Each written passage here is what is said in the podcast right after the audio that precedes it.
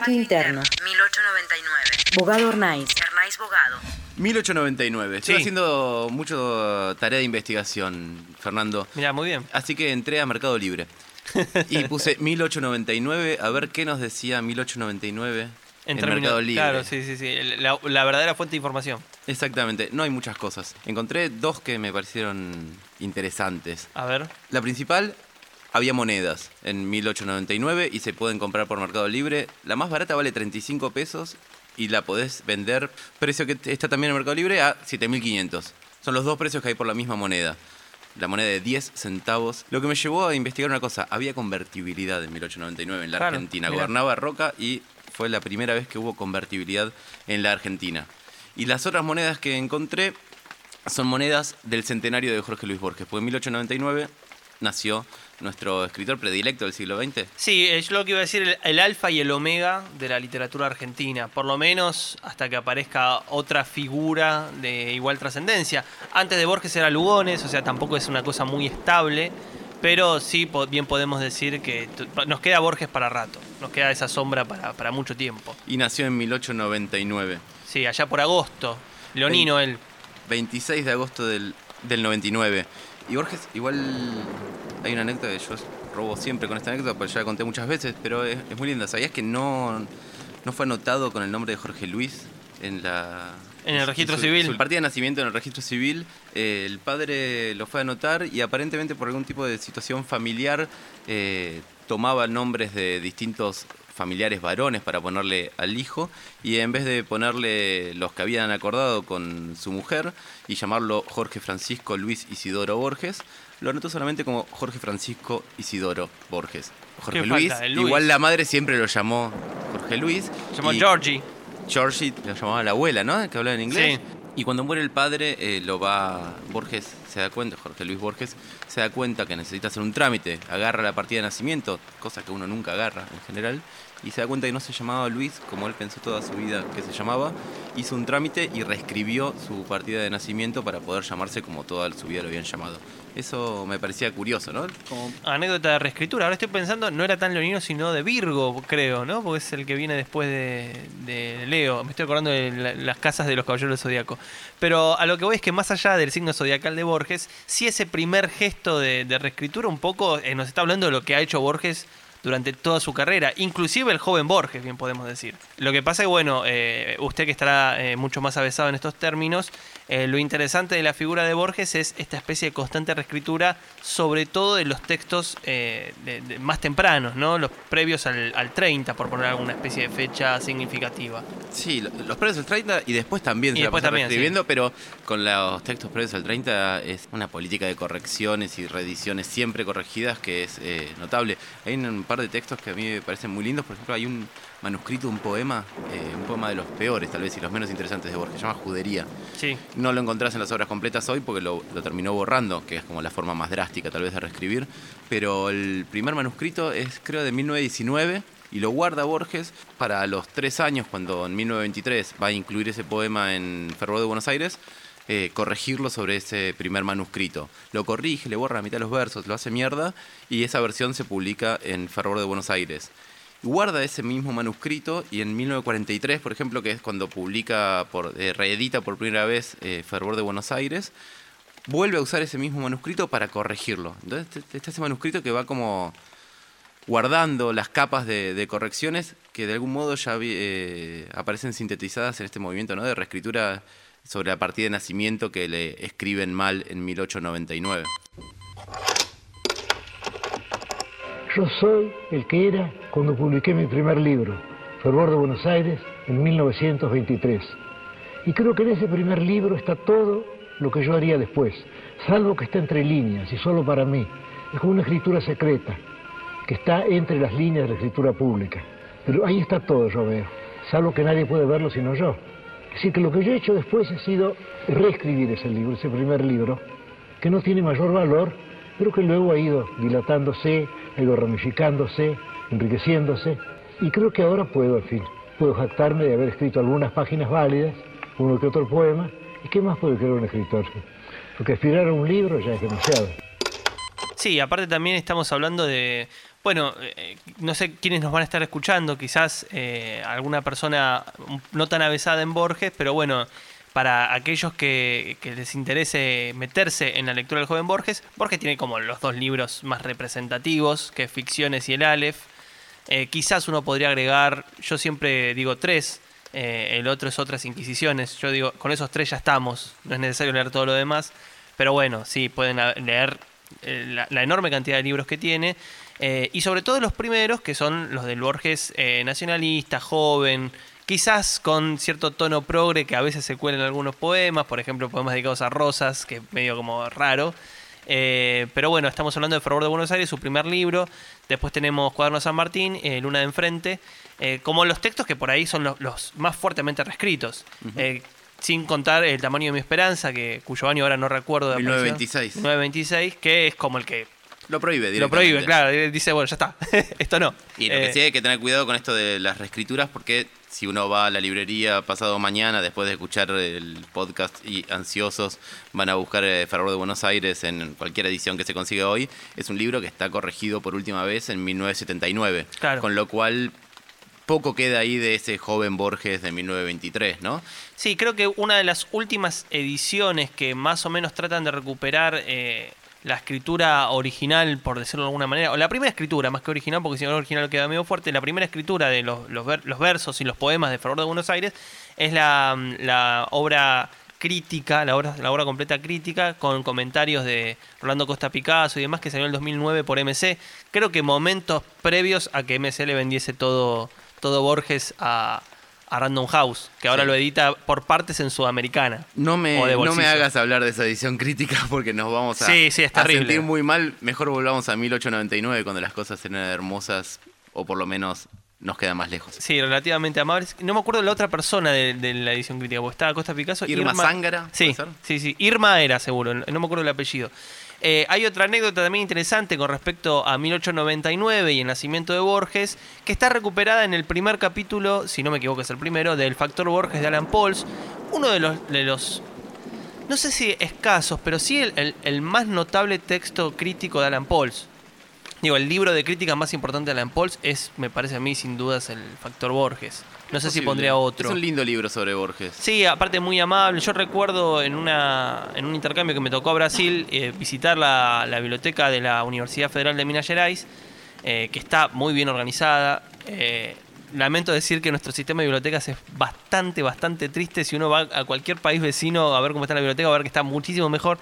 Y una de las ventajas que tenías es que no tenés un funcionario que medie entre vos y el libro. abierta. Claro, lo, lo tenés ahí, lo agarrás y les voy a ver este. Lo que te permite ojear y por ahí descubrir cosas que no esperabas encontrar. Cuando voy a la sección de literatura argentina, estaba repleto de libros de Borges. O sea, no había. Lo único que había era Borges y Martín Fierro. Sea, diferentes libros de Borges y diferentes ediciones del Martín Fierro.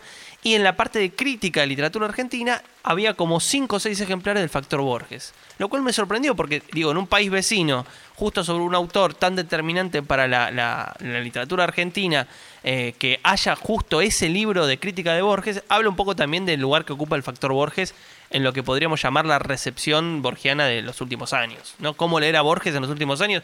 Quizás el Factor Borges sea uno de los libros más significativos. No sé si tiene mucho que ver con nada, pero eh, ¿te acordás qué edición? Porque hay dos ediciones del Sí. Factor Borges de Alan La que estaba ¿no? allá era la de anagrama. La de anagrama, porque eh, la, la que está con los textos con imágenes o solo el texto de Alan. Porque la primera edición la hacen con Helft, el Sí. coleccionista eh, de, de libros y te- materiales borgianos. Y, eh, y entonces sale con muchos manuscritos escaneados, Sí, con sí, fotos de época y demás.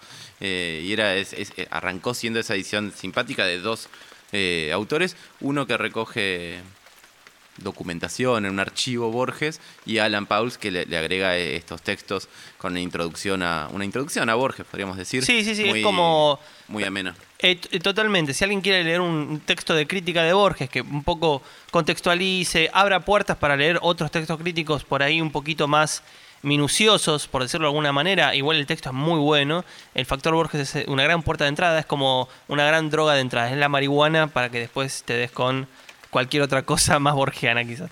Pero a lo que voy es que eh, empieza ese libro precisamente con la anécdota de que Borges mentía con respecto al año de nacimiento.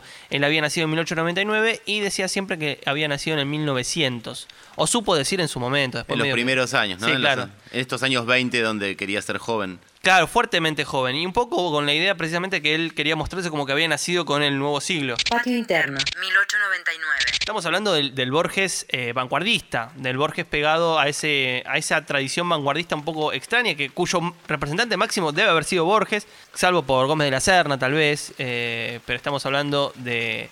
Ahora no El ultraísmo. El ultraísmo, muchas gracias. Iba a decir el modernismo, pero cualquiera. Ese es el otro gran tema. El ultraísmo, ¿no? Esta cosa muy típica de las vanguardias, ¿no? Que es operar por reducción. Era, el ultraísmo tenía esta especie de idea de que había que limitar a la literatura a su elemento central. Y el elemento central propuesto por el ultraísmo era la metáfora, ¿no? La metáfora sintetizaba cualquier tipo de operación literaria. Y había que co- concentrarse en construir buenas metáforas. Sintéticas, amables, claras. Eh, y un poco eso Borges lo lleva casi te diría como bandera, hasta tal punto que cuando él regresa de su vieja Europa y, y vuelve a Buenos Aires con el ultraísmo bajo el brazo, lo que hace es, es sacar en la revista Nosotros, eh, la publicación Nosotros, una especie de manifiesto del ultraísmo, que es un poco el que se conserva como el, el más determinante de ese momento borgiano.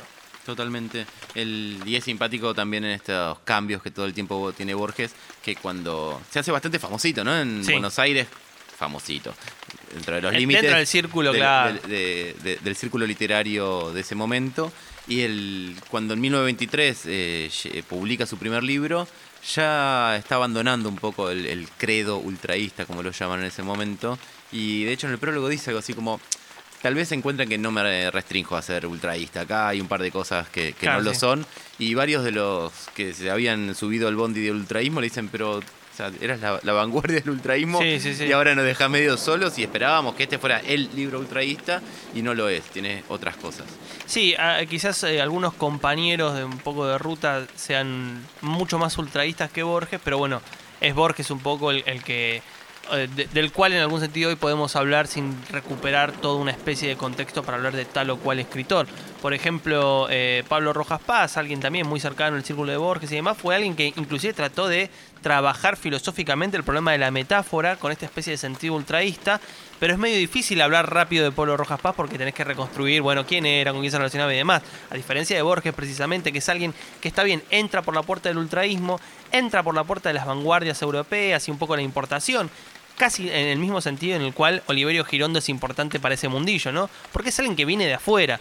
No, no hay que restar la importancia de que está, eh, había tenido vínculos, había tenido viajes y estaba volviendo a Buenos Aires con la novedad. Borges ocupaba un poco esa especie de sentido, ¿no? Uy, a la vanguardia que se viene ahora la, lleva, la trae Jorge Luis. Sí, igual también es, es divertido cuando Borges en esos años eh, recordaba eh, cómo, había circulado por los eh, espacios literarios de Madrid y, de otras ciudades españolas, donde básicamente veía que eran todos bastante como provincianos, decía, ¿no? Y, y poco leídos, no conocedores.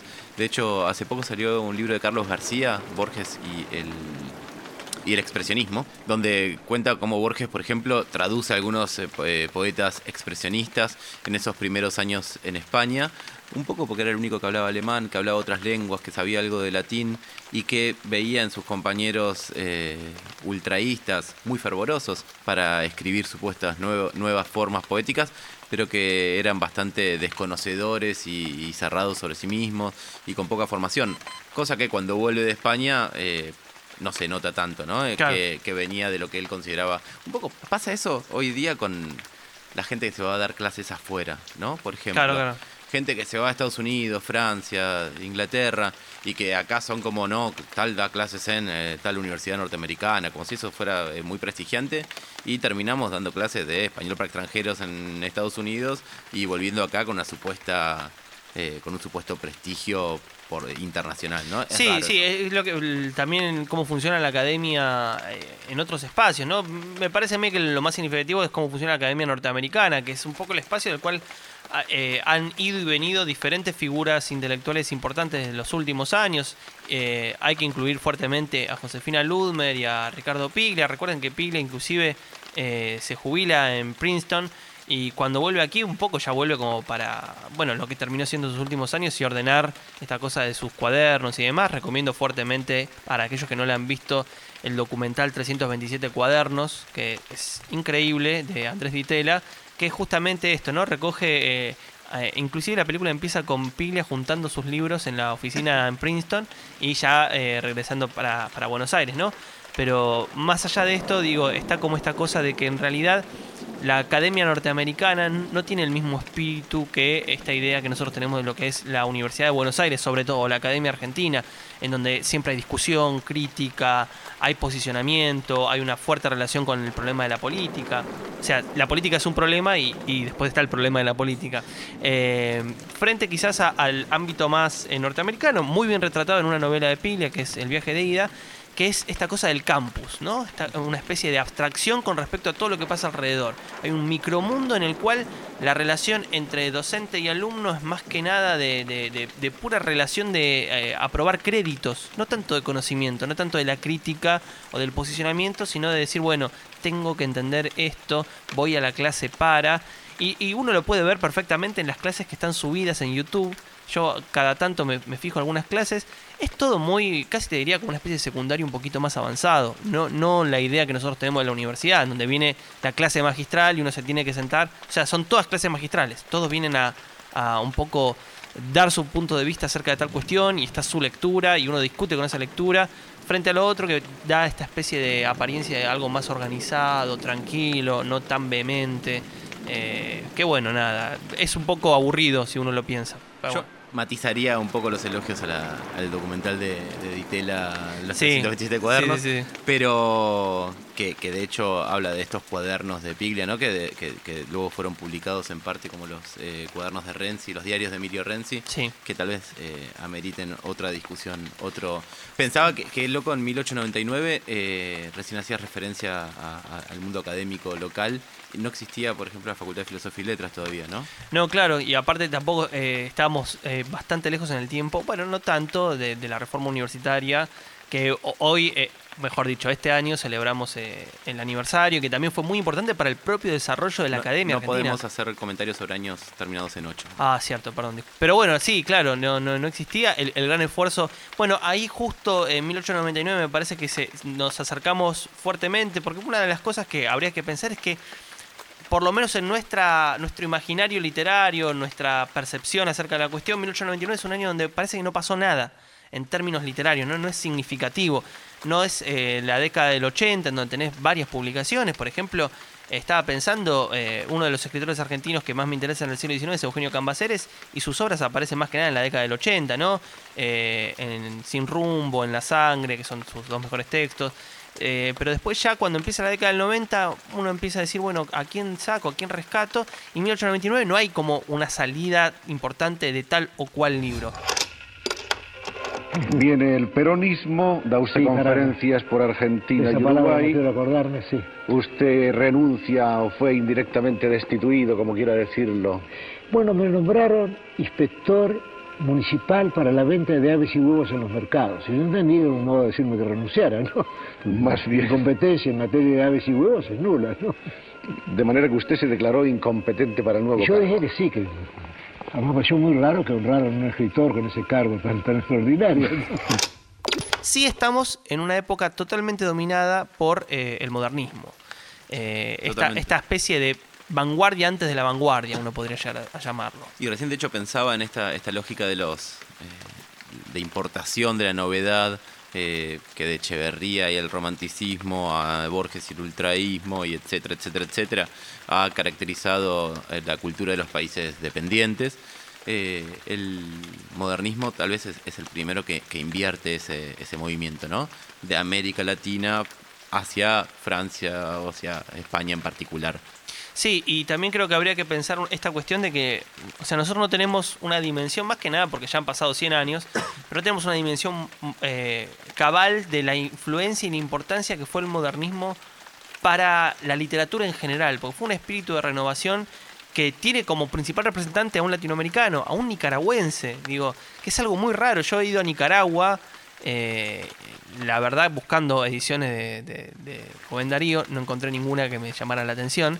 Eh, y tampoco encontré como, o sea, lo que sí encontraba era como cuadernos que vendían en las calles con la cara de Rubén Darío, esta cosa medio como también de vaciamiento de la figura, pero digo, inclusive Nicaragua es un, es un lugar tan complejo para hablar de la historia latinoamericana, sobre todo por la, el sandinismo, etcétera, pero que ha tenido eh, entre sus, sus cosas importantes, eh, ha, sido la- el lugar de nacimiento del escritor latinoamericano por definición. eh, cuya figura en realidad un poco es emulada por esos grandes escritores latinoamericanos que van a ir- venir después. Patio interno. 1899. Bogado Hernaiz. Hernaiz Bogado. En 1956 le dan el Premio Nacional de Literatura, que todo llega. ¿Es cierto? Y le dan a usted la Cátedra de Literatura Inglesa de la Facultad de Filosofía y Letras de Buenos Aires. Y se habían presentado dos amigos míos para esa cátedra. Y cuando supieron que yo me presentaba, pidieron ser nombrados, digamos, jueces para elegir el candidato y me eligieron a mí. Y se habían presentado los dos ellos. Ellos renunciaron a su candidatura y, y me votaron a mí. Y lo hacen a usted doctor honoris causa de la Universidad de Cuyo, pero por esta época su ceguera ha ido Ha ido haciéndose aumentando, sí. cada vez El mayor. primer doctorado honoris causa que obtuve en la Universidad de Cuyo, en Mendoza. Luego tuve otros, el de Oxford, por ejemplo. Yo lo voy a obtener en Santiago de Chile. Y en este Colombia he obtenido también títulos. Pienso sobre todo eh, en el boom y en el post-boom. Digo, podemos hacer un puente entre Rubén Darío y yo tiro acá una cosa para pensar, y Roberto Bolaño. Porque de una u otra manera, tanto Rubén Darío como Bolaño son dos escritores que se han identificado con el hecho de ser latinoamericanos. Bolaño tiene esta frase de que no, yo no soy ni chileno ni mexicano, soy un escritor, no sé si dice sudamericano o latinoamericano, hay una diferencia importante, pero de una u otra manera de eh, la América, la América de abajo, por decirlo de alguna manera. E- Eso tiene la, la- la cosa rara. Metería tal vez como si uno mete en la coctelera esa Cortázar, tal vez un intermedio entre Bolaño y, Sí, y Darío. Eh, y que tienen la, la- la característica de, de esta identificación con lo latinoamericano al irse precisamente de Latinoamérica, ¿no? Claro. Eh, Darío tal vez nunca está en latinoamericano, o nunca se autopercibe como latino- latinoamericano, como cuando está en España. Cortázar no se percibe como latinoamericano, eh, sino hasta que está en Francia. Y Bolaño, eh, en su, su periplo emigra- emigrando, es... eh, Barcelona, se- sí. en Barcelona, pero incluso pensaba eh, el, el paso por México intermedio tal vez le da como una perspectiva de distancia de Chile en principio y después de Latinoamérica eh, en general, ¿no? Como que está este, este movimiento. Y un poco pasa también, antes nombrabas a Ludmer, eh, cuando Ludmer eh, publica aquí América Latina, Sí. ¿no? Esa mirada que, que es muy, muy loca, me parece que, digo, porque es- es- contradice este- esta idea que estábamos diciendo este aquí, América Latina, es contradictorio desde que América Latina es América Latina en tanto se la mira desde afuera, Sí. a veces, ¿no? La famosa crítica que le hace Miguel Dalmaroni, que se puede ver eh, eh, vía web. eh, que un poco- Extensa crítica de Extensa, extensa crítica. Una crítica muy significativa porque Dalmaroni de una u otra manera no es que viene del riñón de Ludmer, pero está como en la órbita de la crítica pensada muy en ese sentido ludmeriano. Eh, y lo que dice Miguel Dalmaroni es que Ludmer, sobre todo con el texto de literatura posautónoma, eh, un texto que circuló vía web entre 2006 y 2007 con sus eh, reescrituras también, pero un, un trabajo que ha abierto una forma de pensar la literatura contemporánea bajo la lógica de la posautonomía, eh, que ahora por ahí podemos desarrollar brevemente después de qué se trata, pero Dalmaroni dice, está armando un texto con el punto de vista o desde el punto de vista de alguien que está en Estados Unidos, que es el derrotero de, de Ludmer como crítica, ¿no? Ella ya estaba en, en la Universidad de Yale, si no me equivoco, eh, y en algún punto desde ahí es donde está hablando de lo que es América Latina. Bo- Borges decía esto de no hay camellos en el Corán, ¿no? Claro. Eh, desde Buenos Aires no tendríamos que decir aquí América Latina. Claro, por Eh, supuesto. o decimos aquí o América Latina, si queremos ser más explícitos, pero no haría falta el aquí América Latina. Esa aclaración de que se escribe desde aquí, tal vez subraya el hecho de que no se está escribiendo, la, la mirada no se construye desde aquí, ¿no? Eh, Sí, aparte también es medio tendencioso el, el título porque trabaja trabaja un recorte fuertemente argentino, más que no, no sé hasta qué punto está tan abierto a lo latinoamericano. Hay que pensar también que esto es, es importante matizar que la Academia Norteamericana en líneas generales tiene una, un fuerte pie puesto a la hora de hablar de las producciones latinoamericanas sobre todo en el paradigma de las literaturas comparadas que precisamente el comparatismo o el comparativismo, depende de quién lo quiera decir. De, Yo digo comparatismo, pero a veces escucho que es comparativismo. El comparatismo un poco vive del espíritu de tomar nunca una literatura nacional, sino por lo menos dos. Exactamente. Eh, que, que uno tendería a pensar de que esta cosa de, de, no sé, cuando uno lee una tesis de alguien que está en Estados Unidos y ve que dice la literatura peruana y brasilera entre el 60 y el 70, es un poco, bueno, está bien, eh, no estamos hablando de los límites de del recorte nacionalista para hablar de literatura, pero estamos sí hablando quizás de un, de un recorte continentalista, porque es esta especie de necesidad que tiene la Academia Norteamericana de poder entender a lo latino en un sentido amplio, y en ese sentido amplio se mezclan por ahí tradiciones que anda a saber qué tipo de conexión pueden llegar a tener. Totalmente. Yo digo, eh, tiene que ser casos muy particulares para poder hablar de una conexión, por ejemplo, entre la literatura peruana y la brasilera, eh, o entre Brasil y cualquier otro país hispanoparlante.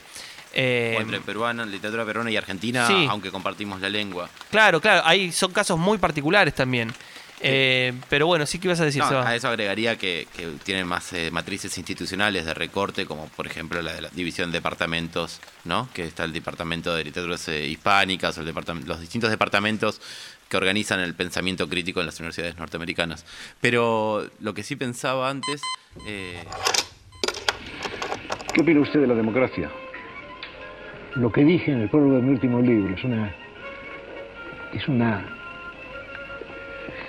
es un abuso de la estadística, nada más. ¿No cree usted en la democracia? No.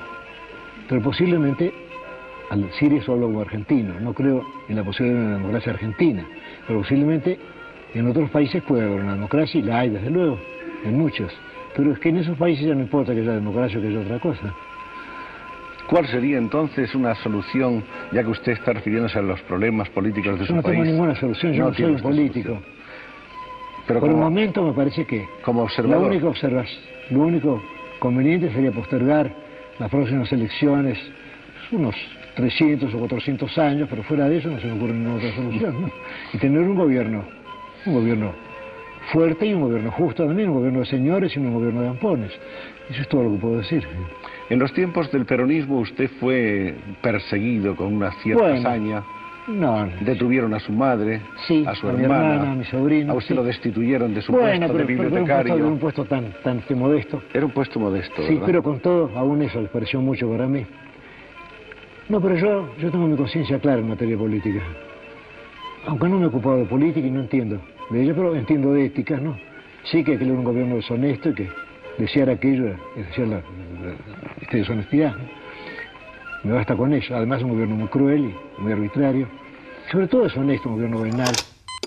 es que la invención de algún modo de, de esta identidad latinoamericana viene de, de alrededor de 1899 eh, con el Nuestra América de Martí, ¿no? Sí, Es- sí, eh, te iba a decir exactamente. O sea, hay, hay que pensar, a, hay que pensar a, a los tres grandes popes del modernismo casi en una especie de relación especular. O sea, lo que uno quiere hacer o trata de hacer, el otro lo termina realizando y viceversa. Pienso Rubén Darío Martí. No hay ningún eh, texto tan fuertemente reivindicador de la posición latinoamericana como Nuestra América de José Martí. José Martí, alguien que llevó la literatura hasta el punto del compromiso posta, porque muere eh, en una batalla, eh, frente a Rubén Darío, que inclusive lo recuerda buenamente, dice, bueno, el gran escritor José Martí está mencionado en Los Raros, si no me equivoco, con una especie de necrológica medio sublime. eh, y pondría también en, el medio al representante argentino de todo este juego, que es Leopoldo Lugones, que es alguien que más que, más que latinoamericano es eh, argentino. Digo. te iba a decir, dentro Lugones pierde la cosa latinoamericana, ¿no? Claro, correcto. Que Martí igual la tiene escribiendo desde, desde Estados Unidos, ¿no? Porque Nuestra Sí. América lo escribe desde Estados Unidos cuando son las conferencias estas donde básicamente Estados Unidos nace la idea de adjuntar eh, la- los países latinoamericanos como el famoso patio trasero eh, del imperio, ¿no? Y, eh, y ahí los, los delegados argentinos tienen una, una presencia bastante estelar en la defensa de los intereses latinoamericanos, curiosamente. Pensemos que el año anterior al que estamos recogiendo, eh, ya sé que no tenemos que hablar del 8, pero bueno, 1898 es la famosa guerra eh, entre España y Estados Unidos por el destino de Cuba. O sea que, digo, Martí se estaba jugando todo eh, en esa discusión en nuestra América y en esas observaciones. Pero eh, habiendo dicho esto, me parece que es un momento para...